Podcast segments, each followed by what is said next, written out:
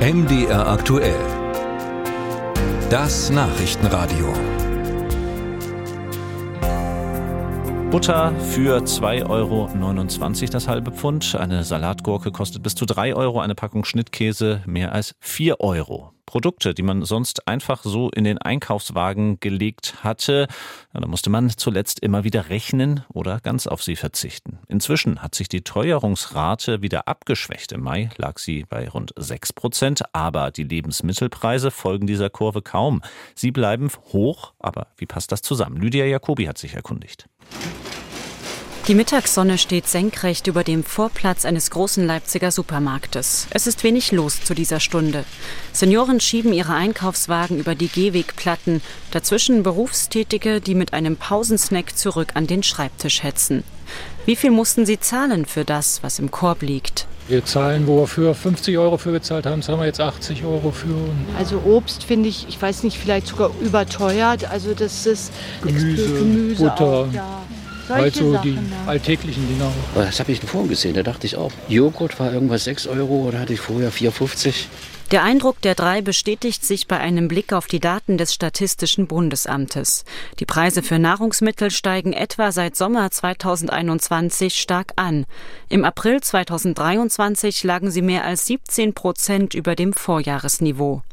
Der Anstieg der Lebensmittelpreise ist damit zwei bis dreimal so hoch wie die Gesamtteuerung. Stefanie Sabit, Geschäftsführerin der Bundesvereinigung der deutschen Ernährungsindustrie, erklärt, warum Lebensmittel so viel kosten. Das waren vor allem ansteigende Rohstoffpreise, Lieferkettenfriktionen, ähm, die auch nach wie vor anhalten. Und äh, beschleunigt hat sich das Ganze dann äh, mit Ausbruch des Ukraine-Krieges äh, und eben der Energiekrise. Und wir haben also durch den Klimawandel auch immer wieder Phasen, ähm, wo es beispielsweise durch Dürreengpässe gibt. Rohstoffknappheit, Lieferprobleme, Energiepreise, Personalkosten, das sind nicht nur in der Nahrungsmittelindustrie die Kostentreiber. Dass die allgemeine Inflationskurve und die Preisentwicklung bei den Lebensmitteln trotzdem einen unterschiedlichen Verlauf nehmen, liegt unter anderem darin begründet, dass in die Berechnung der Inflation verschiedenste, auch günstigere Waren einfließen.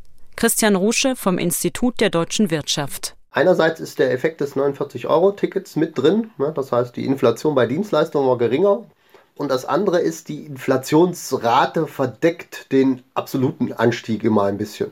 Weil wir schon so hohe Inflationsraten letztes Jahr hatten, obwohl das jetzt geringer aussieht von der prozentualen Anstieg, ist es absolut gesehen eben nicht wirklich zurückgegangen. Es gibt zwar zum Beispiel bei den Energiepreisen eine gewisse Entspannung, allerdings auf hohem Niveau.